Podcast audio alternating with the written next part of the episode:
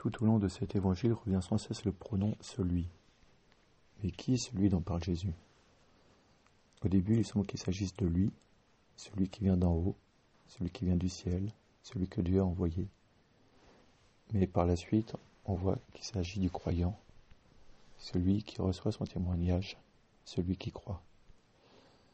Jésus veut nous montrer qu'il y a une profonde identification qui se développe entre lui et celui qui croit.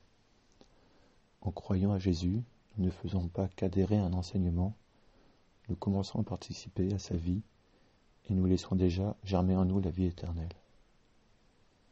Celui qui vient d'en haut est au-dessus de tout.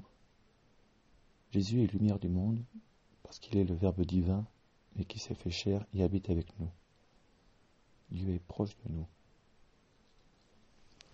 Voilà, demandons aujourd'hui au Seigneur la grâce d'une foi plus grande par laquelle vienne grandir en nous la vie divine à laquelle nous sommes appelés. Voilà, et puis désolé euh, de ne pas avoir pu faire de lecture hier, mais je suis arrivé assez tard et donc à l'abbaye de Saint-Mandry, l'abbaye bénédictine, et j'ai passé la soirée avec les moines.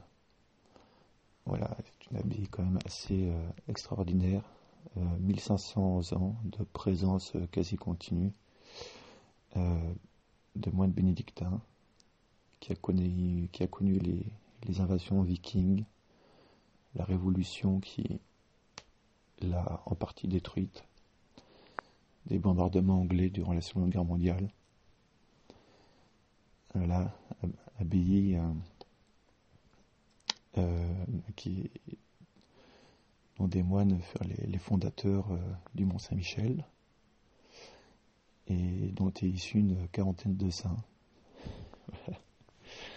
Un lieu assez incroyable. Donc, euh, chers frères, je propose que nous prions pour euh, nos moines qui, qui prient pour le salut de nos âmes. Amen.